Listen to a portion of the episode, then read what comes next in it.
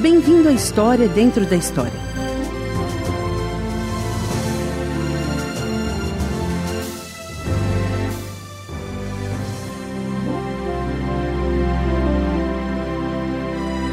Hoje vamos continuar nossa série de dramas chamada A História da Redenção. A história do esforço de Deus para nos redimir ou nos resgatar, toda a humanidade, de nossas falhas e erros, de nossas fraquezas e vícios, de nosso orgulho, arrogância e ódio. É a história do grande amor de Deus por cada um de nós e por todos nós.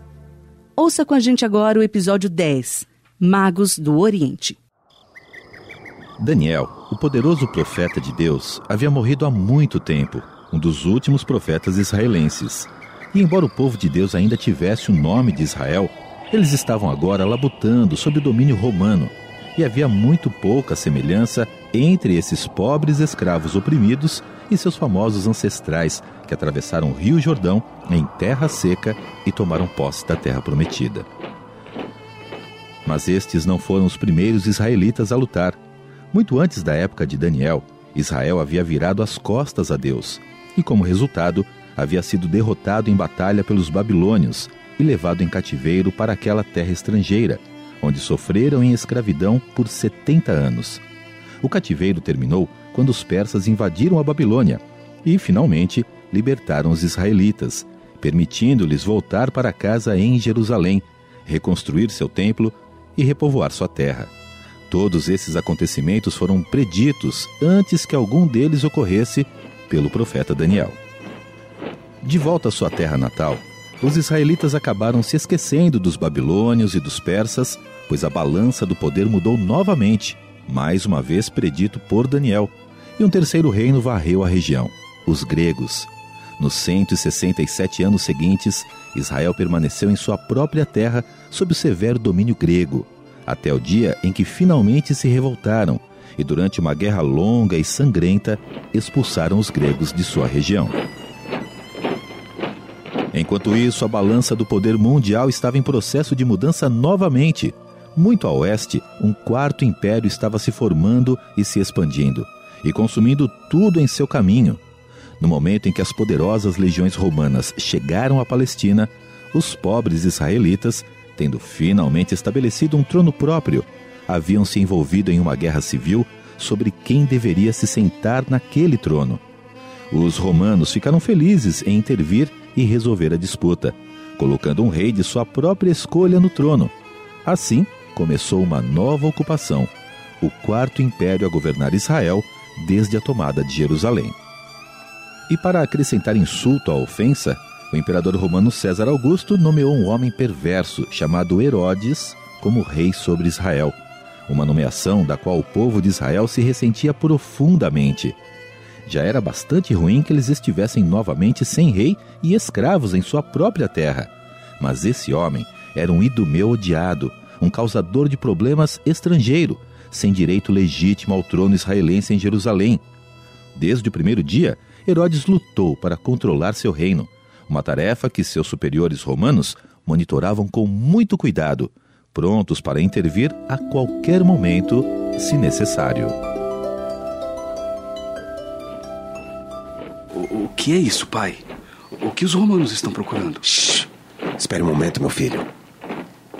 Quem eles estão procurando, pai? Não temos certeza, José. Há rumores de que eles estão procurando os Elotes, que estão planejando matar o rei. Então, por que estamos nos escondendo? Nós não somos zelotes. É verdade, José. Mas não temos certeza de que eles estão procurando pelos zelotes. O sensato a fazer é permanecer dentro de casa e evitar chamar a atenção dos romanos. Mas, pai, eu não entendo. Se nos escondermos, não corremos o risco de levantar suspeitas. Seu filho faz muitas perguntas, Jacó. Qual é o problema de fazer perguntas? Shhh. Acalme-se, José. Não queremos atrair os romanos e trazê-los de volta. Pai, tem algo mais, não tem? Fala a verdade. O que você está escondendo? Shh, tem conversa demais. Agora não é hora, José. Então é verdade? Tem algo que você está me escondendo. Shh. Aqui, vem comigo, José. O que é, pai? Você se lembra das lições que você e eu estudávamos quando você era pequeno? Uhum, quando eu decorei o livro de Moisés? Não. Não. Quando você aprendeu a recitar os seus antepassados. Claro que me lembro. Depois do exílio na Babilônia, Jeconias gerou Salatiel, Salatiel gerou Zorobabel, Zorobabel gerou Abiúde. E você se lembra por que eu pedi para você decorar os seus antepassados? Porque eles são minha família, minhas raízes. Isso é o que eu sou. Você se lembra de algo mais que eu lhe falei sobre seus antepassados?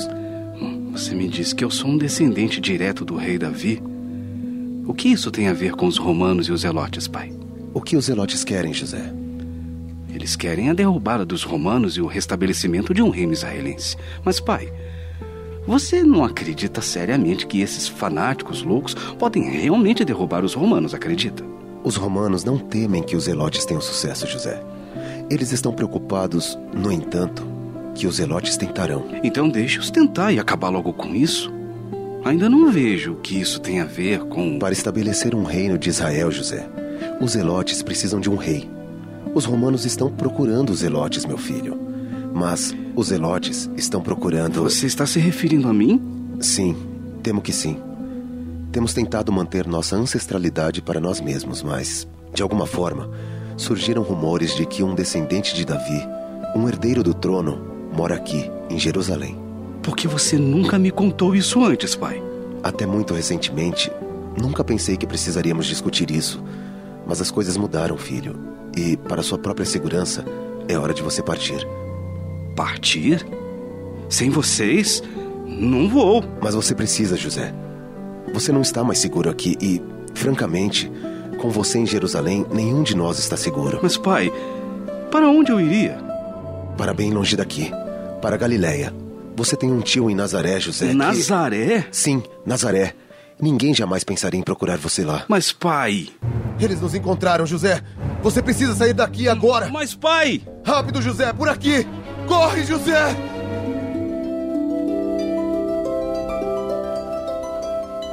Obrigado por sintonizar. Você está ouvindo a história dentro da história. Hoje estamos seguindo uma série de dramas chamada A História da Redenção extraída da Palavra de Deus. 16 episódios que retratam a vida de homens e mulheres que se encontraram em situações em que precisavam de ajuda. Anteriormente em nossa história, na Jerusalém ocupada pelos romanos, Jacó e seu filho José se escondem, enquanto os romanos vasculham a cidade, procurando membros da infame força de resistência israelense conhecida como Zelotes. Ironicamente, Jacó e José não estão se escondendo dos romanos, mas de seus próprios compatriotas, os zelotes, que pretendem fazer uso da ancestralidade única e real de José. Junte-se a nós agora, enquanto continuamos nossa história, baseada em fatos históricos e pessoas encontradas na palavra de Deus. É aqui o lugar? Sim, majestade. Ele está em casa? Acreditamos que sim, majestade. O Zelote foi visto entrando na casa no final da tarde e não saiu mais. Por que eles continuam fazendo isso, Hermes? Senhor? Esses Zelotes, eles sabem que não podem vencer. Eles sabem que não podem derrotar o poder absoluto do poder militar romano e ainda assim continuam tentando. Sim, senhor. Quantos anos ele tem, Hermes? Quantos anos tem esse jovem Barrabás? Eu não sei, senhor. Talvez tenha 17 anos. 17? Tão jovem. Quantos deles eu tenho de crucificar, Hermes? Quantos desses zelotes vão se sacrificar em sua louca busca por um lendário Salvador? Parece haver um suprimento infinito, Majestade. 50, só neste ano, Hermes. E Barrabás será o número 51 a ser executado por traição. Quando eles vão aprender que só pode haver um rei dos judeus? e que esse rei sou eu. Isso é inexplicável, Majestade. Estou ficando cansado desses judeus, Hermes. Eles são muito ingratos. Não importa quantos favores eu faça por eles, não importa quanto dinheiro eu gaste na reconstrução do templo deles, na construção dos prédios deles ou na reparação das estradas deles, eles não me dão nada em troca, a não ser problemas, reclamações e isto, esse desfile interminável de jovens zelotes determinados em sua própria destruição. Sim, senhor. Prossiga, comandante. Sim, senhor. Então? Não há ninguém na casa, senhor. Como isso é possível? Eu não sei, senhor. Talvez exista uma saída secreta. Encontre-o! Tá me ouvindo? Ele não pode escapar. Espalhem-se, homens! Encontrem-no! Depois de vários dias angustiantes de viagem, constantemente olhando por cima do ombro, José finalmente chegou em segurança a Nazaré, onde logo se viu trabalhando para o tio, aprendendo um novo ofício, carpintaria. Ele trabalhava duro, às vezes até altas horas da noite, e descobriu, para sua surpresa, que era bom com as mãos. Ele sentia falta da família, mas logo ficou totalmente envolvido em sua nova vida. Em poucos meses, seu trabalho duro lhe trouxe a admiração da vila e, mais importante, chamou a atenção de Eli, pai de uma bela jovem chamada Maria. José, venha cá. Eli não perdeu tempo. Antes que alguém pudesse chegar e reivindicar a jovem, ele se aproximou do tio de José e, ao cair da noite, os dois acertaram que José e Maria ficariam noivos para se casar. José ficou surpreso ao ouvir a proposta. Nunca lhe ocorreu que seu tio daria um passo tão grande em seu nome. Mas, por consideração, José lembrou-se das últimas palavras de seu pai, instruindo-o a obedecer a seu tio como faria com seu próprio pai. Ele sorriu educadamente, assentiu e, como qualquer bom jovem israelita faria, ele se submeteu ao acordo. Quando a celebração entre as duas famílias começou, José saiu da sala, caminhou alguns passos e, silenciosamente, olhou para as estrelas, perplexo. Em que você me meteu, pai? Casado? Devo me casar com alguém que nem ao menos eu conheci? Sou só um carpinteiro, não sou muito bom nisso. Como posso sustentar uma esposa? Eu não tenho casa, eu não tenho posses. Deus, Deus, se o Senhor pode me ouvir, é isso que o Senhor quer de mim? Foi para isso que o Senhor me afastou de tudo que eu conhecia e amava? Para Nazaré? José nem imaginava que naquele exato momento, longe, na antiga terra da Pérsia, o mesmo céu noturno havia atraído a atenção de dois observadores de estrelas, homens que dedicavam seu tempo e recursos ao estudo dos céus e aplicavam o que aprendiam na história, com a esperança de desvendar os segredos do universo. O que você está procurando, amigo Melchior? Hum, não tenho certeza, Gaspar. As estrelas estão brilhantes nesta noite. Ali, está vendo? Hum, Capricórnio. Posso lhe perguntar uma coisa? Claro. Você se lembra dos antigos registros israelenses que eu encontrei alguns anos atrás? Hum, aqueles atribuídos ao profeta babilônico?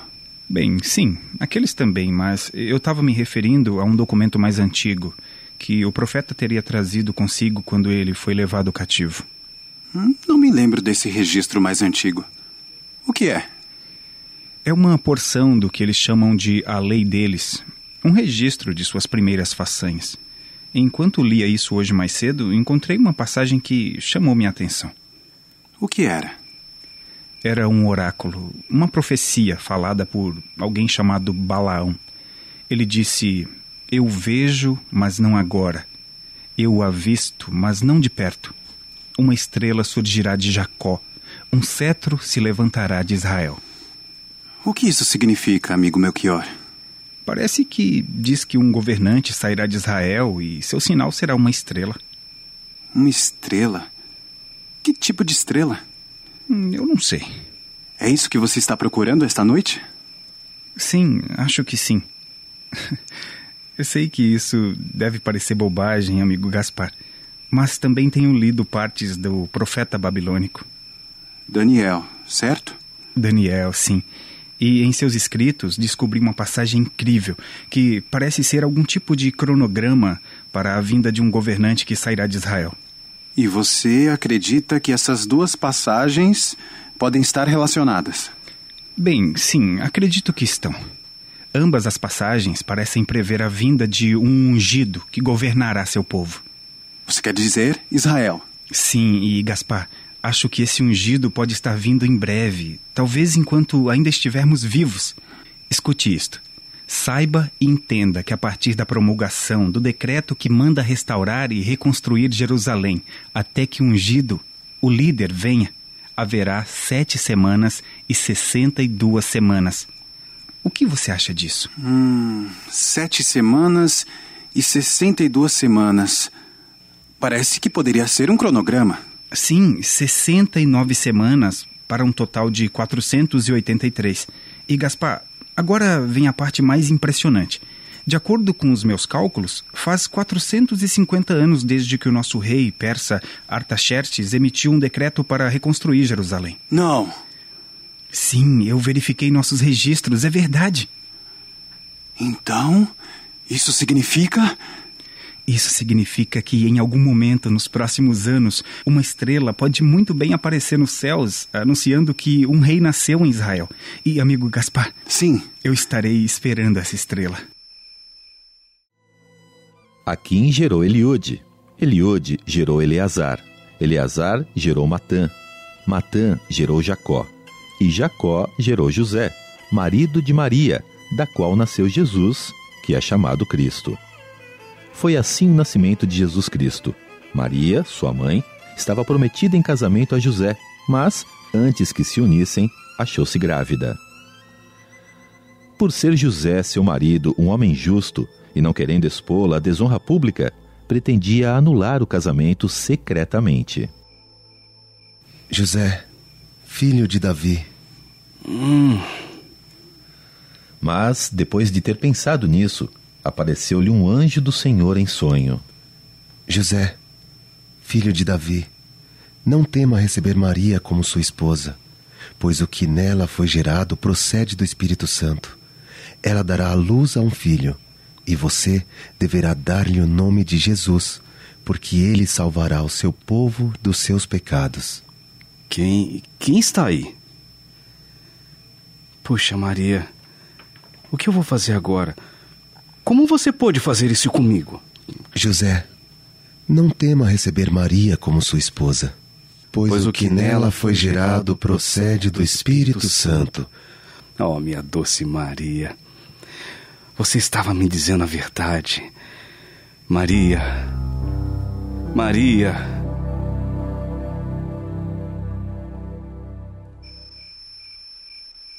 Você está vendo ela, amigo Gaspar? Estou, Melchior. Ela é majestosa, uma estrela que se move pelos céus. Nunca vi nada parecido com isso. Você sabe para onde ela está nos guiando, Gaspar? Claramente para o oeste, em direção da terra de Israel. Sim, presumivelmente para Jerusalém, onde reinavam seus reis de antigamente. O que você acha que vamos encontrar lá, Gaspar? Não tenho dúvidas de que encontraremos um rei recém-nascido como predito pelo antigo profeta israelense Isaías, porque um menino nos nasceu, um filho nos foi dado, e o governo está sobre os seus ombros. E ele será chamado Maravilhoso Conselheiro, Deus Poderoso, Pai Eterno, Príncipe da Paz. Não há dúvida, meu amigo, de que o ungido tão aguardado chegou. Todas as profecias combinam e sua estrela está apontando o caminho para nós. Venha, amigo Gaspar. Temos uma longa jornada pela frente. Sim, amigo Melchior. Não queremos perder a oportunidade de ver esse jovem rei com nossos próprios olhos. Vamos!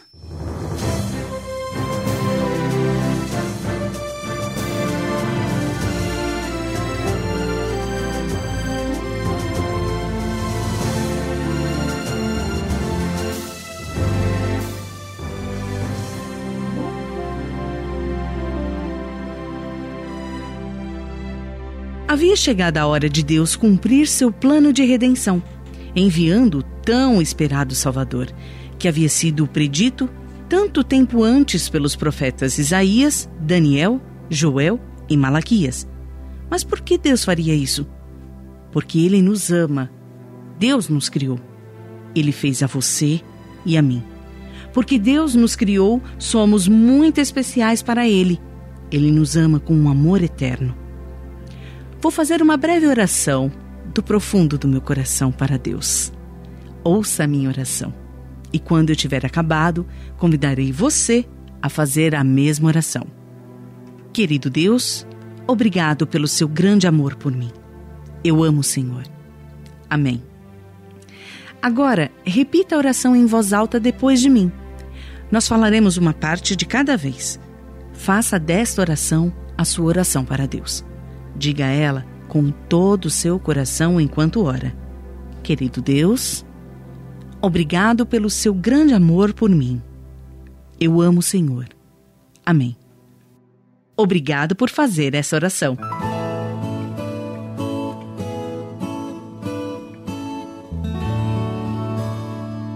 Quem eram os zelotes?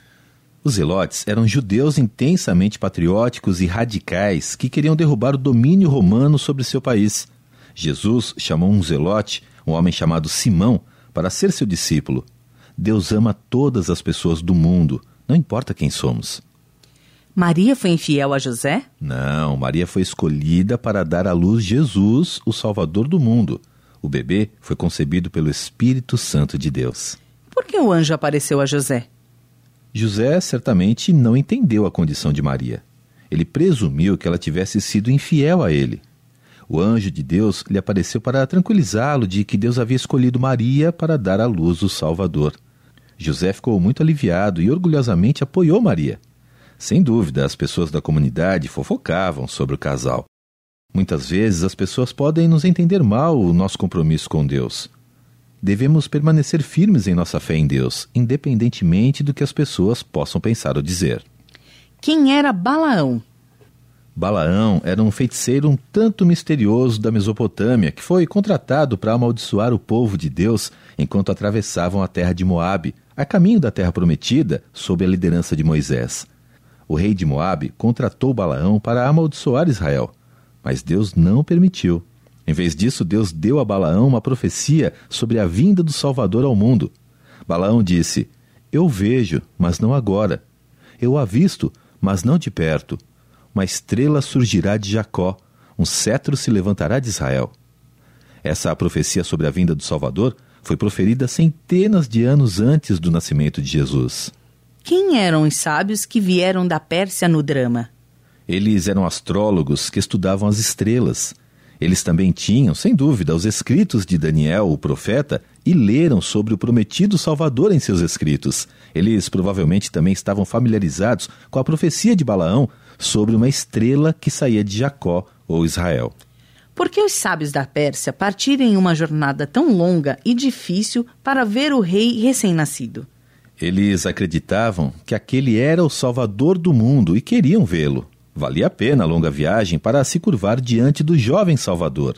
Depois que os sábios se encontraram com Herodes, eles seguiram o seu caminho e a estrela que tinham visto no Oriente foi adiante deles, até que finalmente parou sobre o lugar onde estava o menino. Quando tornaram a ver a estrela, encheram-se de júbilo. Ao entrarem na casa, viram o menino com Maria, sua mãe, e, prostrando-se, o adoraram. Então abriram os seus tesouros e lhe deram presentes: ouro, incenso e mirra. Por que Deus enviou um Salvador?